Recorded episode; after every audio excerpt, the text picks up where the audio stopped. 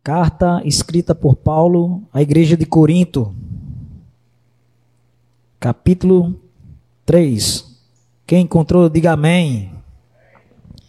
Quem não encontrou, diga glória a Deus. Vamos esperar mais um pouquinho. Ô oh, glória. Deus é bom, irmãos. Vamos fazer essa leitura juntos. Eu, porém, irmãos, não vos pude falar como a espirituais, e sim como a carnais, como crianças em Cristo. Leite vos dei de beber, não vos dei alimento sólido, porque ainda não podeis suportá-lo, nem ainda agora podeis, porque ainda sois carnais. Porquanto, havendo entre vós ciúmes e contendas, não é assim que sois carnais, e andais segundo os homens? Quando, pois, alguém diz, eu sou de Paulo, e outro, eu sou de Apolo, não é evidente que andais segundo os homens? Quem é Paulo? Quem é Apolo? Servos por meio de quem creste. E isto conforme o Senhor concedeu a cada um. Eu plantei, Apolo regou, mas o crescimento veio de Deus. De modo que nem o que planta é alguma coisa, nem o que rega, mas Deus que dá o crescimento. Ora, o que planta e o que rega são um, e cada um receberá o seu galardão segundo o seu próprio trabalho. Porque de Deus somos cooperadores, lavoura de Deus, edifício de Deus, sois vós. Segundo a graça de Deus que me foi dada, Lancei um fundamento como prudente construtor, e outro edifica sobre ele. Porém, cada um veja como edifica, porque ninguém pode lançar outro fundamento além do que já foi posto, o qual é Jesus Cristo. Contudo, se o que alguém, alguém edifica sobre o fundamento é ouro, prata, pedras preciosas, madeiro, feno, palha, manifesta se tornará a obra de cada um pois o dia a demonstrará, porque está sendo revelada pelo fogo. E qual seja a obra de cada um, o próprio fogo provará. Se permanecer a obra de alguém que sobre o fundamento edificou, esse receberá galardão. Se a obra de alguém se queimar, sofrerá ele o dano, mas esse mesmo será salvo, todavia, que como através do fogo. Não sabeis que sois santuário de Deus e que o Espírito de Deus habita em vós? Se alguém destruir o santuário de Deus, Deus o destruirá, porque o santuário de Deus, que sois vós, é sagrado. Ninguém se engane a si mesmo. Alguém dentre vós se tem por sábio neste século, faça-se estudo para se tornar sábio porque a sabedoria deste mundo é loucura diante de Deus, porquanto está escrito: ele, ele apanha o sábio na sua própria astúcia. E outra vez, sendo o Senhor conhece, conhece os pensamentos dos sábios, que são pensamentos vãos, porquanto ninguém se glorie em homens, porque tudo é vosso, seja Paulo, seja Apolo, seja Cefas, seja o mundo, seja a vida, seja a morte, sejam as coisas do presente, sejam as do futuro, tudo é vosso, e vós de Cristo, e Cristo de Deus. Amém, irmãos? Queria orar com vocês. Senhor Deus, Pai bendito, Deus poderoso. Senhor, nesse momento, Pai, eu peço a Ti, ó Deus, que me use, Senhor, como instrumento, Pai. Tu sabes, Senhor, a minha limitação, Senhor, mas eu coloco, Pai, o Deus de toda a terra, Senhor, sobre esse altar. Fala ao teu povo, Senhor. Que a tua palavra, Senhor, não volte vazia, Senhor. Antes, ela, ela faça, Pai, tudo aquilo para o qual ela foi enviada. No nome de Jesus, eu te peço e te agradeço. Amém. Graças a Deus. Irmãos, é, esse texto é um texto que tem algumas verdades que eu queria compartilhar com a igreja. Paulo, ele, quando escreve a, a carta aos Coríntios, é, ele escreve essa carta, ele estava em Éfeso, né? E Paulo escreve essa carta no final da sua segunda viagem missionária. Né? A cidade de Corinto era uma cidade altamente estratégica, porque era uma, era uma cidade portuária. Né? Ela ficava entre o mar Egeu e o mar Jônico. Então era uma cidade que tinha muita movimentação. Pessoas e grandes caravanas vinham e saíam dessa cidade. Né? E Paulo, é, estrategicamente, eu penso eu que ele escreve essa, essa carta porque ele sabia da quantidade de pessoas que estavam entrando naquela cidade e saindo daquela cidade. Mas também eu vejo uma segunda razão para que Paulo pudesse escrever essa, essa carta à igreja de Corinto. Né? Era a questão que é, Corinto era uma cidade que sediava os grandes jogos naquela, naquela época. Só perdia para a cidade de Atenas. Então muitos, é, muitas pessoas arrodeavam aquela cidade, entravam naquela cidade, tinha grandes eventos naquela cidade. Aquela cidade é uma cidade portuária. Então Paulo enxerga esses itens como uma cidade importante para se implementar uma igreja. E talvez a gente tivesse, possa perguntar, poxa, mas por que Paulo é, quer implementar uma igreja nessa cidade? se havia naquela cidade uma grande promiscuidade sexual, né? Aquela cidade existia um elevado rochoso, né? Até hoje existe esse elevado rochoso, onde em cima de, desse elevado rochoso ali existia é, é, a, um, um, um, um, círculo, né? A, a, a deusa Afrodite, né? Existia um, um culto pagão a deusa Afrodite e ali existia aproximadamente mil prostitutas cultuais que a, a, ao chegada da noite, elas desciam de, de, desse elevado rochoso e ela ia ter com as pessoas, com aquela população. Então, Paulo sabia que naquela cidade, uma igreja sendo implementada, a palavra de Deus poderia ser elevada aos quatro cantos. Primeiro, porque era uma cidade portuária, como eu falei. Era uma cidade altamente estratégica. É uma cidade que existia grandes movimentações, mas Paulo também entendia que precisava ser introduzida naquele povo uma igreja para que o evangelho do Senhor pudesse ser expandido. Né? Então, é, a igreja de Corinto, irmãos, é, ele escreve essa igreja de Corintos, como eu falei, ele sai para Éfeso e após a saída de, de, de, Paulo, ele fica aproximadamente 18 meses com os irmãos é, na caminhada naquela igreja. E após a saída de Paulo, é, começa a ter um, um, uma, um certo turbulência na, naquela, naquela igreja. E Paulo é, escreve essa carta e recomenda algumas, algumas coisas para aquela igreja. Então, eu queria pegar com os irmãos a visão de que Paulo ele tinha um cuidado muito especial com a igreja. Então, é, no capítulo 1, você vai ver Paulo falando da vocação, do chamado. No capítulo 2 de Coríntios, você vai ver Paulo defendendo verdadeiramente o evangelho, né? Explicando sobre o evangelho. Mas no capítulo 3, ele vai falar sobre a questão da igreja. Então eu coloco aqui como título dessa mensagem dessa noite, irmão, a importância do crescimento da igreja do Senhor. Amém, irmãos?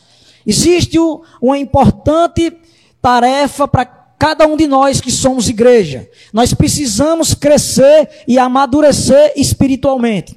Então, Paulo olha para essa igreja com um olhar de três pontos importantes que eu queria que os irmãos acompanhassem comigo. Primeiro, a igreja como família. E o alvo da família é a maturidade. Segundo ponto que Paulo vai enfatizar na sua carta: a igreja é um campo, é uma lavoura, e o propósito da lavoura é a quantidade. Terceiro ponto que Paulo vai enfatizar na sua carta de, de Corinto é a igreja como um edifício, como um tabernáculo, e o, e o propósito do tabernáculo é a qualidade. Amém, irmãos?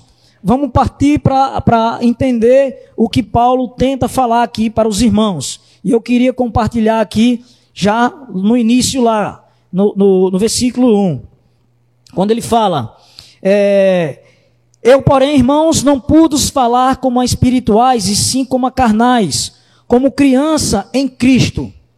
Leite vos dei de beber, não vos dei alimento sólido, porque ainda não podeis suportá-lo. nem ainda agora poder, por, porque ainda sois carnais.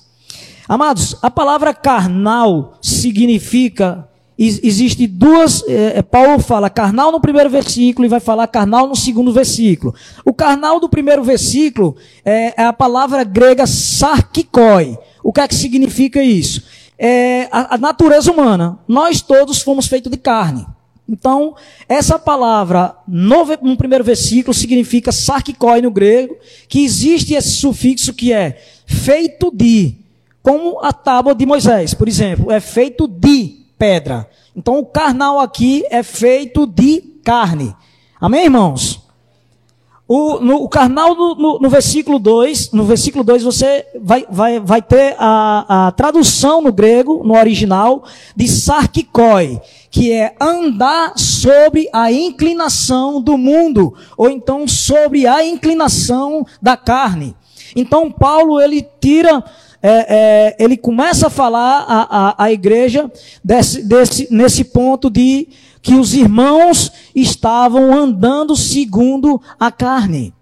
E Paulo havia pregado e estado com aqueles irmãos ali por volta de 18 meses, falando da palavra de Deus incansavelmente, explicando sobre as escrituras do Senhor e mostrando que a palavra do Senhor ela é cristocêntrica. Então Paulo ele vem desenvolvendo o texto para, para trazer à tona a Cristo como centro e a palavra de Deus como centro de toda essa carta do capítulo 3 que ele endereça é, diretamente à igreja de Corinto. Amados, é, no versículo 2, é, antes disso, é, eu queria falar algo que é meio que controverso nos dias de hoje, né? Porque é, houve uma, principalmente no, no final do, do, do, do, do século XX, né, uma controvérsia sobre essa questão do homem natural, o homem espiritual e o homem carnal. Paulo não está falando isso aqui nesse texto. Amém, amados? Porque muitos dizem assim: ah, eu, eu, eu me converti ao evangelho, mas eu posso é, ter o Senhor como Salvador da minha vida e eu não preciso ter o Senhor como, eu não preciso ter Jesus como Senhor da minha vida. Amados, isso é um engano. A palavra de Deus, a palavra como Salvador aparece 25 vezes e a palavra como Senhor aparece 650 vezes. O Senhor tem que ser Senhor na sua vida. Deus, como lhe resgatou, da, ele te transportou da luz para, da, da trevas para a sua maravilhosa luz, amados. Ele te comprou com um sangue precioso. Ele te comprou de cima a baixo, amados. Você não consegue separar Jesus de Salvador ou de Jesus de Senhor. Amém, amados? Isso é algo muito controverso, mas achei interessante falar sobre isso aqui, porque existe uma controvérsia muito forte sobre, sobre esse ensino e a gente precisa é, entender aquilo que Paulo fala aqui. Paulo estava dizendo, não estava falando sobre isso. Paulo estava dizendo, irmãos, eu tive com vocês, vocês continuam da mesma forma. Vocês têm tempo de igreja, vocês têm tempo se congregando, mas vocês não conseguem sair do nível espiritual que vocês se encontram. Então eu não pude dar carne a vocês porque vocês não conseguem aguentar carne. Vocês só conseguem aguentar leite. Eu queria é, é, chamar a atenção também da igreja sobre isso. Paulo não está falando que, é, que a verdade é diferenciada. Não. A mesma verdade que nós pregamos, irmãos, para as crianças lá embaixo. As mesmas verdades são ditas aqui são ditas em um, doutorado, num pós-doutorado, as mesmas verdades. A verdade da palavra de Deus, ela não muda, ela é imutável. O que vai mudar é a, a profundidade das palavras. Então Paulo estava dizendo é, à igreja: vocês já eram para ser mestres na palavra, vocês já eram para estar um aprofundamento muito maior. E vocês continuam sendo meninos espirituais. Eu não consigo dar carne para vocês, porque vocês só conseguem tomar leite. Então Paulo está chamando a atenção da igreja para isso. E ele identifica por que isso está acontecendo na igreja. E aí eu queria chamar a atenção de vocês aí no versículo 2, que aí ele, ele identifica isso, irmão, de duas formas. Primeiro, eu chamei de dieta espiritual. Então, as verdades, elas são as mesmas. O que vai mudar é a profundidade. Então, eles estavam com dieta espiritual. Eles não se aprofundavam na palavra. E Paulo consegue identificar isso. Por quê? Porque eles não sabiam lidar com os relacionamentos. Acompanhe comigo versículo 3 e 4. Portanto, havendo entre vós ciúmes e contendas, não é assim que sois carnais e andais segundo os homens? Quando, pois, alguém diz, eu sou de Paulo, e outro, eu sou de Apolo, não é evidente que andais segundo os homens? Então, amados, o que estava havendo na igreja de Corinto era partidarismo. Era culto à personalidade. E Paulo estava chamando atenção isso sobre a igreja. Existia quatro partidos dentro daquela igreja: o partido de Paulo, o partido de Apolo, o partido de Cefas e o partido de Cristo. E Paulo vai chamar a atenção disso aos irmãos. Irmãos, quando vocês têm partidarismo dentro da igreja, não é assim que vocês sois carnais?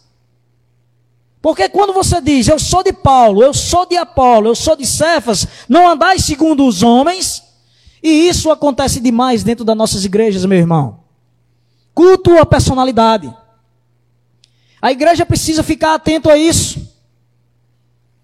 Quantos de nós já não escutou, ah, quem é que vai pregar hoje? Ah, é o irmão Lissandro. Vixe, vou lá não. Não gosto da, da palavra dele não, ele demora demais. Aí, é, Madileide, o próximo domingo. Aí eu não vou para Madileide mais. Não. Madileide, não, não, não dá certo. Irmãos, isso é partidarismo. Você vem para a igreja do Senhor por conta do dono da igreja do Senhor e não por conta de homens. Se você estiver vindo para a casa do Senhor porque alguém está pregando aqui, você está com a sua visão totalmente distorcida. E é isso que Paulo está chamando a atenção. Você pode até é, é, ter preferências. Nós podemos ter preferência, irmãos. Mas eu não posso colocar servo de Deus no lugar de Deus. Porque a palavra de Deus é, é a única capaz de trazer crescimento à igreja. Seja o vaso que for pregar, o que vai dar o crescimento é a palavra de Deus e não o servo que está falando. Então estava existindo isso na igreja de Corinto. Então, quando a gente vê a igreja como uma família, Paulo chama atenção para o crescimento espiritual daquela igreja. Eu queria abrir um texto com os irmãos que está lá em Hebreus para ficar um pouco mais claro sobre isso. Vamos lá em Hebreus. Permaneçam com a Bíblia aberta, irmãos, para você acompanhar tudo aquilo que estamos falando aqui.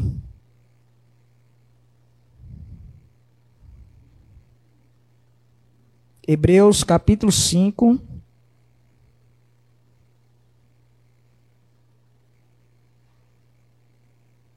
A partir do verso 11.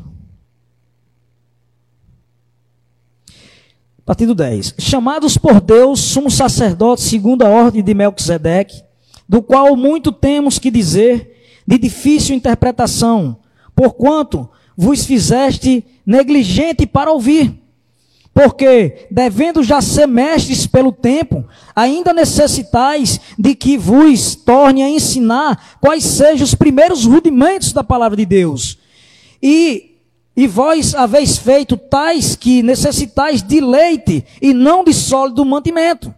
Porque qualquer que ainda se alimenta de leite não está experimentado na palavra da justiça, porque é menino. Mas o mantimento sólido é para os perfeitos, os quais, em razão do costume, têm os sentido exercitado para discernir tanto bem como mal. Para ver, amados, o crescimento espiritual é, é, é preciso ter o, o é, é preciso ser experimentado. É isso que, que Paulo fala em Corinto e que a gente vê no, no, no, no texto de Hebreus. Então eles eram meninos porque eles não conseguiam sair daquele, daquele status. E eles estavam, ah, eu sou de Paulo, porque Paulo, é, a, a, visão dele é mais liberal. Não, eu sou de, de, de, Apolo, porque Apolo veio de Alexandria, é um grande estudioso e tal. Então estava vendo esse tipo de comportamento na igreja. Que hoje nós vemos isso nos dias atuais, irmãos. Então é algo que a igreja precisa estar atento. Você vem para a casa do Senhor por conta do dono da igreja. Você vem para a casa do Senhor porque existe um Deus todo-poderoso que usa as pessoas como um instrumento da verdade, mas a palavra de Deus permanece para sempre. Aleluia. Segundo ponto que eu queria falar, a igreja como um campo e o seu alvo é a qualidade. Acompanhe comigo. Versículos 5 a 9.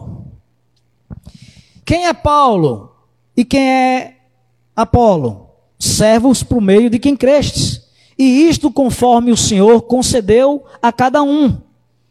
Eu plantei, Apolo regou, mas o crescimento veio de Deus. De modo que nem o que planta é alguma coisa, nem o que rega, mas Deus que dá o crescimento. Ora, o que planta ou o que rega são um, e cada um receberá o seu galardão segundo o propósito do seu trabalho. Amém, irmãos? Então, é, veja que Paulo ele elimina qualquer culto à personalidade. Na verdade, no grego, não é quem é Paulo, na verdade é o que é Paulo. O que é Apolo? Essa palavra no grego ela está no neutro. Ela não é com. É, quando se traduz para a língua portuguesa, é, tem essa, essa diferença. Mas essa palavra é o que é Paulo, o que é, é Apolo. Servos por meio de quem crestes. Servos, nós somos servos do Senhor. Então Paulo fala para a igreja que não existe espaço, amados, para que você coloque algum homem que vier para cá para pregar em pedestral. O único que tem que ser glorificado é o Senhor dos exércitos. É Ele que tem que ser glorificado. Nenhum homem pode ser glorificado. Nenhum homem pode ser glorificado. A palavra de Deus, ela é, é alimento. E para ela, ela, ela ser pregada, para ela ser lançada, ela precisa de pessoas. Ela precisa da igreja. Nós somos a igreja do Senhor. Deus, quando nos chamou, Ele não só chamou o, pa, o pastor Tiago, mas Ele chamou você para fazer a obra. Imagine então, irmão, se todos que fossem é, levantados para a igreja, ele só regasse, ou ele só plantasse. Mas antes de você plantar, Alguém que teve que arar a terra, teve que tirar os tocos, os carrapichos. E outro vem e planta. E, e outro vem e cuida da planta e vai regando a planta. E o outro vem e colhe o fruto. Irmãos, isso fala de diversidade. Isso fala de união. Isso fala de companheirismo. Nem todos tiram um toco, nem todos plantam, nem todos regam. Por isso que nós somos diferentes, temos ministérios diferentes, mas de certo é uma, é uma coisa. Eu e você foi chamado para a seara do Senhor. Você e eu foi chamado para fazer a diferença nessa terra. Você não pode ficar esperando só que o pastor faça a obra. Você foi chamado para isso. Você foi selecionado por Deus para isso. Então não existe espaço, irmão, para você dizer: "Ah, eu não tenho dom". Tenho dom. Talvez até você ainda não descobriu. Mas você foi capacitado pelo Rei dos Reis e o Senhor dos Senhores para fazer a obra dele. Oh, aleluia! A obra já foi toda feita, amados. Nosso Senhor Jesus Cristo já fez tudo na cruz do Calvário. Agora depende de mim e de você alargar as tendas. Depende de mim e de você para fazer a obra crescer. Depende de mim e de você ter a consciência como cristão que precisamos crescer espiritualmente. Não precisamos ficar estagnados. Nós precisamos estudar a palavra de Deus. Nós precisamos dedicar tempo na oração, no jejum, para que a gente possa resistir no dia mal. Olha, amados, Jesus já nos deu todos os instrumentos. Jesus é o centro da pregação de Paulo. A palavra de Deus, ela é a semente do campo, ela é o alimento da família e ela é a, o, o, o material que foi designado para o edifício. Vamos entender um pouco sobre isso. Ou seja, amados, a glória tem que ser dada a única só pessoa, o dono da igreja. O dono da igreja é o único que tem que ser glorificado, exaltado. Porque verdadeiramente ele é santo. Isaías, no capítulo 42, versos 8, ele diz: Este é o meu nome, a minha glória eu não dou a ninguém. Oh, aleluia! Glória a Deus. Paulo também fala, amados, que o trabalho dos servos dele, da igreja do, dele, não é em vão. Cada um vai receber sobre aquilo que fez no seu trabalho. A sua salvação e a minha salvação, ela é de graça. Mas o galardão, amados, é conquistado pela a obra, pelo trabalho, pelo esforço que você faz na obra do Senhor. Amém, irmãos? Amém, irmãos? Ou só eu estou aqui? Então nós precisamos entender que quando você trabalha para o Senhor, você está juntando tesouro no céu. A palavra diz que Olhai para as coisas invisíveis. As coisas invisíveis são mais importantes do que as visíveis. Juntai tesouro, não na terra, onde a traça e a ferrugem consomem, e onde o ladrão minam, mas juntai tesouro no céu, aonde o nosso Deus, o meu e o seu Jesus, um dia, amados, vai lhe premiar nas regiões celestiais em Cristo Jesus. É, muito, é, é, muito, é muita satisfação, irmãos, trabalhar para o Senhor. E você pode trabalhar para o Senhor aonde quer que você esteja. Se você estiver cheio da palavra de Deus, se você estiver se dedicando à palavra de Deus, você vai ser um instrumento poderoso aonde quer que você esteja. Seja no seu trabalho, seja na faculdade, seja no caminhar no dia a dia, seja na sua vizinhança seja em qualquer lugar que você for, dentro de um hospital, dentro de algum departamento, você é o embaixador de Cristo quando está chegando lá. E nós precisamos ter essa consciência de crescimento espiritual. Oh, aleluia! Todos nós fomos chamados para trabalhar no campo do Senhor. Todos nós, todos nós, sem exceção. Veja bem, amados, versículo 7 o que é que ele vai dizer no versículo 7? De modo que nem o que planta é alguma coisa, nem o que rega, mas Deus que dá o crescimento. Em vão, amados, é o seu trabalho.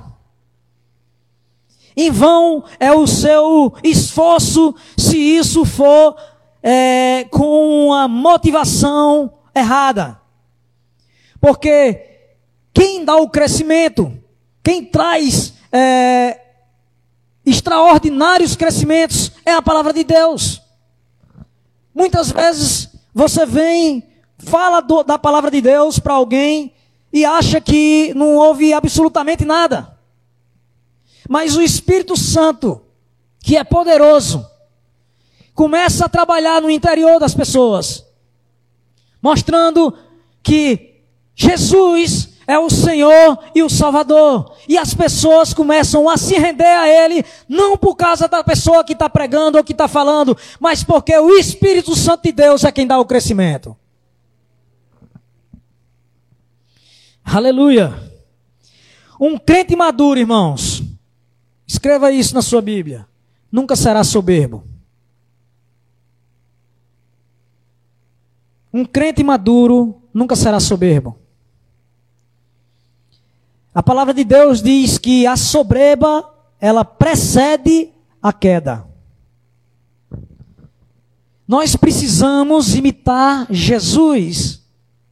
E Jesus é o nosso exemplo maior de humildade.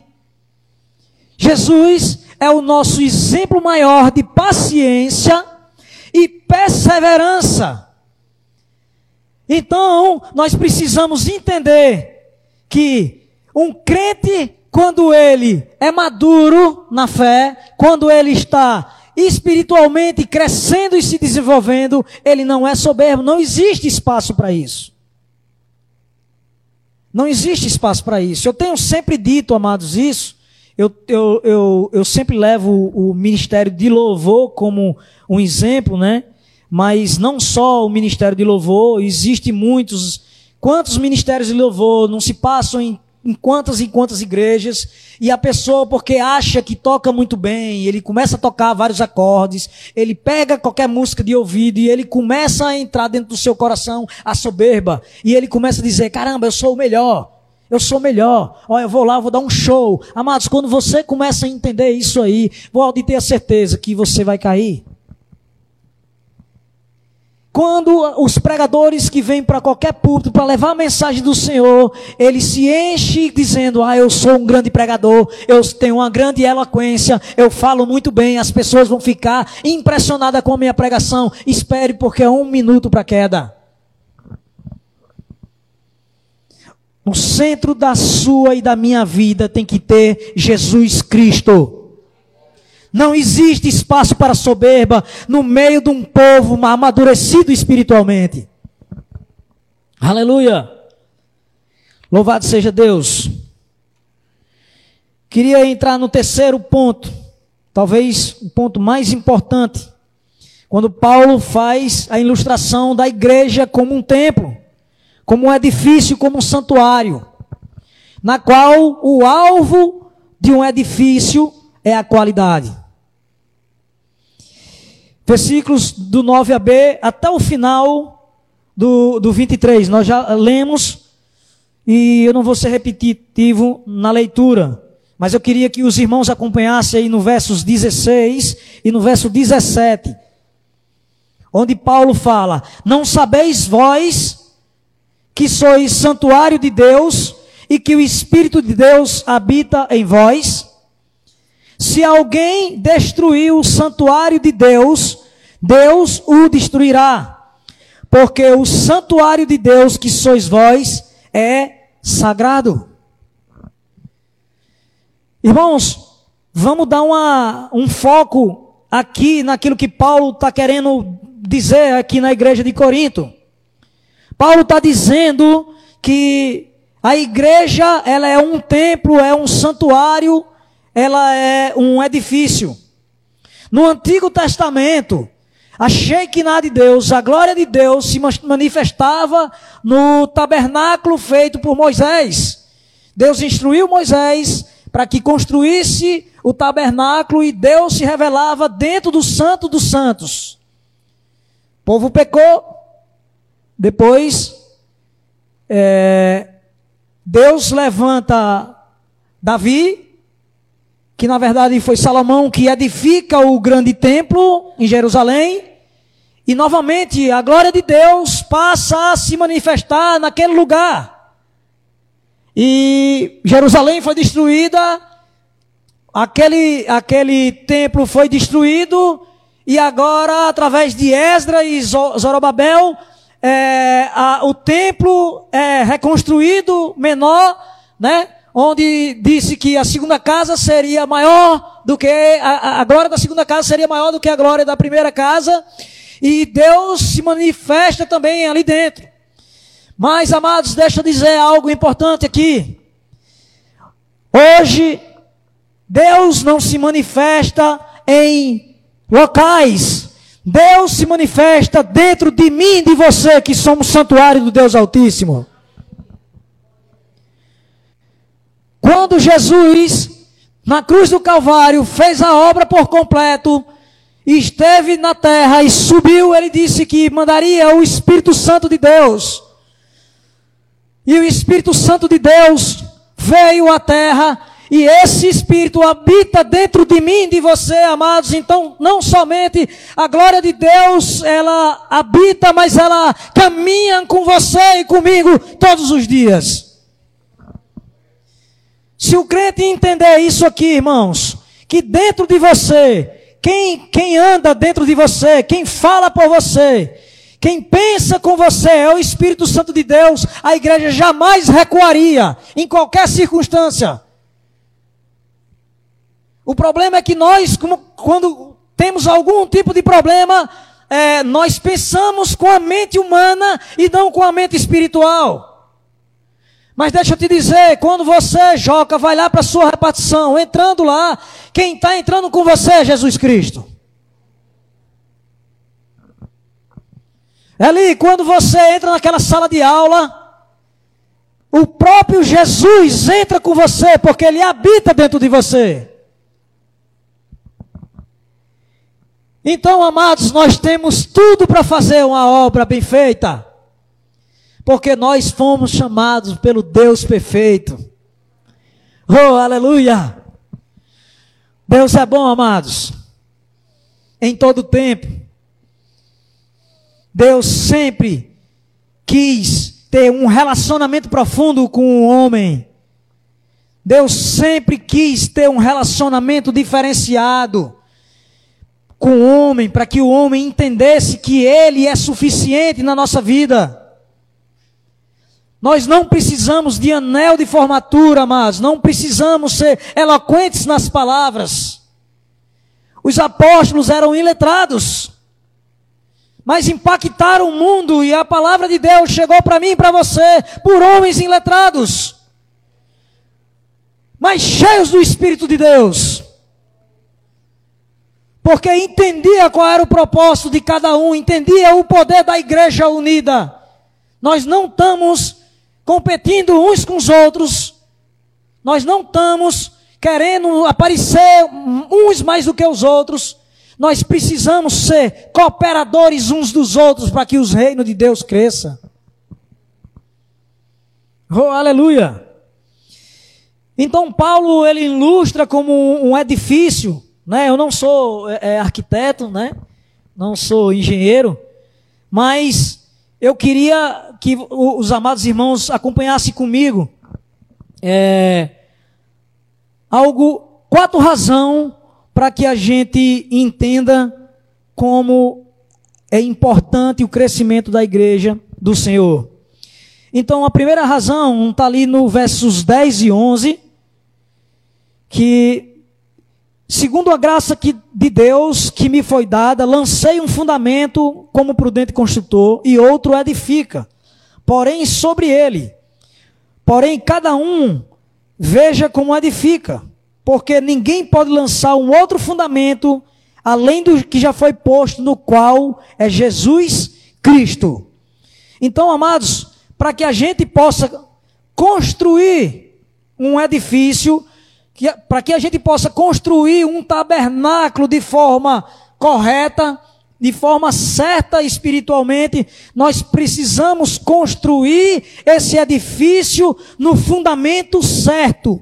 E esse fundamento é Jesus Cristo.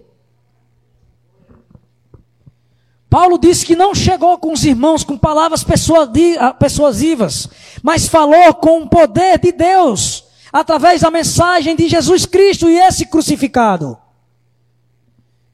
Então, para que a gente possa criar um tabernáculo, um edifício corretamente, nós precisamos ter a base, a palavra de Deus. E a palavra de Deus tem que ser cristocêntrica. Se a mensagem que está sendo levada para as pessoas, ela não exaltar o nome de Jesus Cristo, ela seja anátema, ela seja amaldiçoada. A palavra de Deus, ela tem que ser cristocêntrica. Por isso, muitas igrejas, irmãos, precisam de fazer grandes eventos. chamar pessoas importantes que talvez tenham se convertido para dar um testemunho na igreja, para que a igreja venha a crescer. Mas isso, com o tempo, acaba e tem que fazer um outro movimento para que a igreja possa ser edificada. Mas por que isso acontece no meio, amados? Porque a palavra de Deus não está sendo pregada da forma que é para ser pregada. Onde o centro de toda a pregação tem que ser Jesus Cristo. Porque Ele é o dono da igreja. Por isso muitas igrejas estão doentes.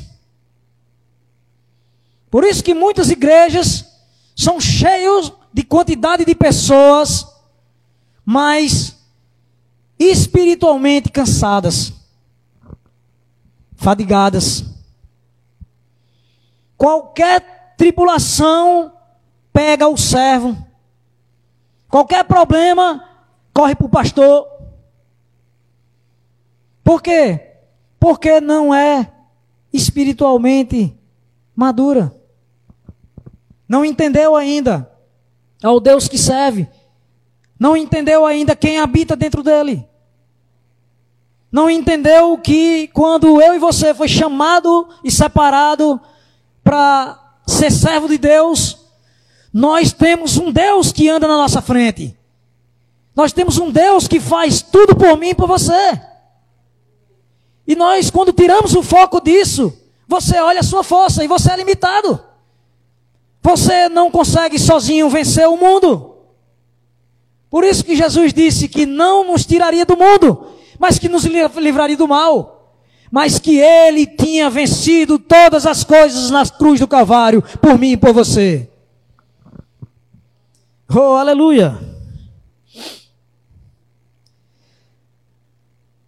Então precisamos construir um edifício com um fundamento certo. Segunda razão, precisamos usar o material certo. Acompanhe comigo. Contudo, se alguém, versos 12, contudo, se o que alguém edifica sobre o fundamento é ouro, prata, pedras preciosas, madeiro, feno e palha,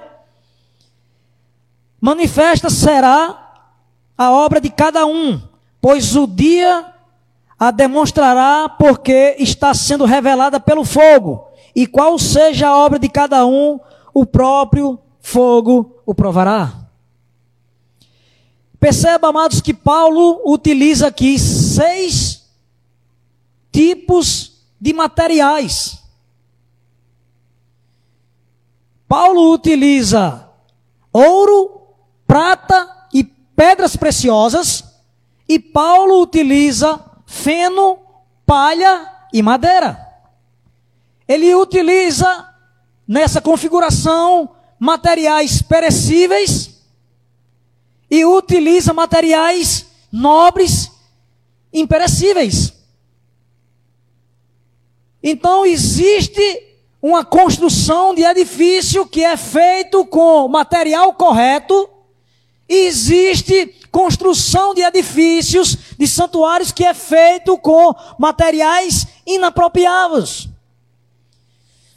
Madeira, palho e feno você encontra acima da superfície. São materiais baratos. São materiais que quando o fogo provar, ele vira cinza. Mas quando nós edificamos a casa do Senhor com ouro, pedras preciosas e, e prata, quando o fogo provar, a escora sai e fica mais puro ainda. Oh, aleluia! Qual é o edifício que nós estamos edificando, amados? Qual é o edifício que você e eu estamos edificando? Então eu preciso construir com o fundamento certo que é Jesus Cristo. Mas eu preciso usar o, material correto. Porque se eu não uso o material correto, o que é que vai acontecer? Os dois alicerces, o homem prudente e o homem insensato. Aquele que edificou a sua casa sobre a rocha, veio o vendaval, veio o, o, o, o, vento, soprou contra aquela casa, mas ela não caiu porque ela estava edificada sobre a rocha, e a rocha é Jesus Cristo. Então aqui fala da, da forma que você trabalha para Deus. Qual o material que nós estamos utilizando, irmãos? Veja que a palavra de Deus, ela é o ponto crucial de Paulo nessa, nessa, nesse capítulo. A palavra de Deus, ela é alimento para o neófito e é carne para o maduro. A palavra de Deus, ela é o material do edifício. E a palavra de Deus é a semente do campo. Então nós precisamos é, falar da palavra de Deus de forma correta. Nós precisamos ensinar e pregar a palavra de Deus da forma correta. Nós precisamos utilizar os materiais de forma correta. Estou terminando, irmãos. Tenha paciência comigo. Amém, irmãos? Os irmãos estão calados hoje. Viu? Então, amados, o fundamento certo, o material certo, mas Paulo tem uma terceira razão. Eu não posso ter o material certo edificar sobre o fundamento certo e não seguir o projeto, pastor. Eu preciso seguir o projeto. Olha só o que ele fala no versículo 18 e 20, até 20. Ninguém se engane a si mesmo. Se alguém dentre vós se tem por sábio neste século, faça-se estulto para se tornar sábio. Porque a sabedoria deste mundo é loucura diante de Deus. Porquanto está escrito, ele apanha os sábios na sua própria astúcia. E outra vez, o Senhor conhece os pensamento dos sábios, que são pensamentos vãos. Irmãos, a igreja de Corinto, é, ela se misturou com o que é natural e deixou de lado aquilo que é espiritual na igreja de Deus, aquilo que é secular não serve para a igreja. Os valores que o mundo coloca para você não são os valores que Deus coloca para você. Os valores que o mundo tem lá fora é diferente dos valores que Jesus colocou para nós. Jesus colocou para nós que o maior é o que serve. Lá fora o maior é o que é servido. Jesus disse que os mansos e humildes de coração, esses herdarão. Lá fora é o soberbo, o arrogante, aquele que quer passar na sua frente, é aquele que é mais esperto do que você. Então os valores lá fora não servem para a igreja de Deus. Paulo está chamando atenção.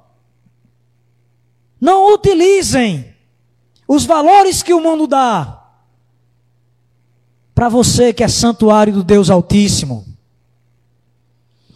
Nós precisamos utilizar o manual do Senhor Jesus, que é a sua palavra. Quando você utiliza a palavra de Deus para ser o seu guia, com certeza tudo que você fazer, que fizer, vai prosperar. Muitos crentes não, não utilizam o manual e por qualquer coisa estão doentes, não sabe a quem recorrer. Mas a palavra de Deus já foi escrita há muitos anos, para mim e para você. Mas eu não estou utilizando da forma adequada. Então os meus valores são os valores de Cristo. Os valores da igreja são os valores que Jesus Cristo falou na sua palavra. Bem-aventurados humildes. Aleluia. A palavra de Deus é inerrante, irmãos. Se nós atentarmos a Sua palavra, nós teremos uma vida muito mais tranquila, amados. Porque a palavra de Deus diz que basta cada dia o seu próprio mal, mas a gente vence o mal com o bem que é a palavra de Deus. E muitas vezes nós estamos tropeçando sobre isso, porque não estamos utilizando o manual. Irmãos, eu trabalho em concessionária. E muitos agendamentos são feitos de forma inadequada porque o proprietário do carro não sabe utilizar o equipamento e vai para a concessionária, deixa de, os, os, os seus é, afazeres e, e, passa lá um dia, meio dia, e quando a gente, quando chega lá para o técnico analisar, o técnico diz, não, isso aqui é porque o senhor está utilizando de forma inadequada. Porque não conhecem, porque não busca, porque não lê, porque não se debruça. Então nós precisamos seguir o projeto de Deus a sua vida será abundante em espírito e em verdade quando você tiver alicerçado no arquiteto, na palavra de Deus, que é o nosso manual. Aleluia. Os valores do mundo não servem para você, irmão. Os valores que servem para você são os valores de Jesus Cristo. Amém, irmãos? Quarta e última razão, estou concluindo. Eu preciso edificar sobre o fundamento certo, usar o material certo, seguir o projeto correto, mas eu preciso estar tá com o meu foco na motivação certa. Amém? Eu preciso estar tá motivado com a motivação em Cristo para fazer as coisas corretas. Nós estamos aqui, como igreja do Senhor, querendo crescer espiritualmente, querendo fazer com que nosso, nossa igreja seja poderosa, não só em palavras, mas em poder, né? Mas se a gente estiver fazendo isso com a motivação errada, irmãos, nós não estamos no projeto de Deus. Se a soberba entrar dentro do nosso coração e dissermos, ah, que, nós queremos aqui, junto com o pastor Tiago, que a igreja de Cristo seja a maior das igrejas. Nós queremos passar a Assembleia de Deus, a igreja da graça. Nós queremos ser maior do que a, a igreja universal. Nós não estamos com a motivação correta. Nós precisamos estar diante do, de Deus com a motivação correta. Então, Paulo fala sobre isso no versículo 21, 23. Acompanhe comigo. Portanto, ninguém se glorie nos homens, porque tudo é vosso. Seja Paulo, seja Apolo, seja Cefas, seja o mundo, seja a vida, seja a morte, seja as coisas presentes, sejam as futuras. Tudo é vosso, e vós de Cristo e Cristo de Deus. Amém. E graças a Deus. Todas as coisas é da igreja, irmãos. Todas as coisas é da igreja. Quem se lembra do filho pródigo? Quando se queixou para o pai. E o pai disse: Meu filho, tudo que eu tenho é seu. Tudo que eu tenho é seu. Oh, tome posse da bênção que Deus nos deu, igreja. Nós, a igreja, a morte, a vida, a profundidade, as coisas do presente e do porvir, tudo é da igreja. E a igreja de Cristo e Cristo de Deus. Oh, aleluia! Irmãos, precisamos estar motivados para fazer a obra, sabendo que estamos servindo a um Deus poderoso, que um dia enxugará dos nossos olhos todas as lágrimas, irmãos. Haverá um dia que não haverá mais pranto. Haverá um dia que ele virá buscar a sua igreja. E nós precisamos estar preparados para esse grande dia. Quem dera fosse hoje que o Pai Celestial aparecesse nas nuvens e nos atraísse até Ele, amados. Nós precisamos estar convictos disso. Não escutei nenhum amém. Irmão, todo dia eu olho para o céu e digo: Senhor, será que é hoje o dia da tua vinda, Pai? Eu queria ver lá de cima um ribuliço. As pessoas invadindo minha casa, querendo ficar com meu carro, com tudo que, que, que tem lá. Mas eu e a igreja do Senhor já estará com ele para todo sempre, para toda a eternidade, porque a palavra de Deus jamais passará, amados. O crente fiel, ele tem que amar a vinda de Cristo. Você tem que trabalhar aqui até o último dia do seu fôlego, mas você tem que amar a volta de Jesus Cristo. Paulo diz que é infinitamente melhor e eu creio nisso. Estar com Cristo é infinitamente melhor. Oh, aleluia. O mais importante, amados, é que a sua motivação seja santa e que a glória não seja dada a homem algum. Toda a glória, toda a honra, todo louvor e toda aceitação seja para Deus, o Todo-Poderoso. Aleluia e graças a Deus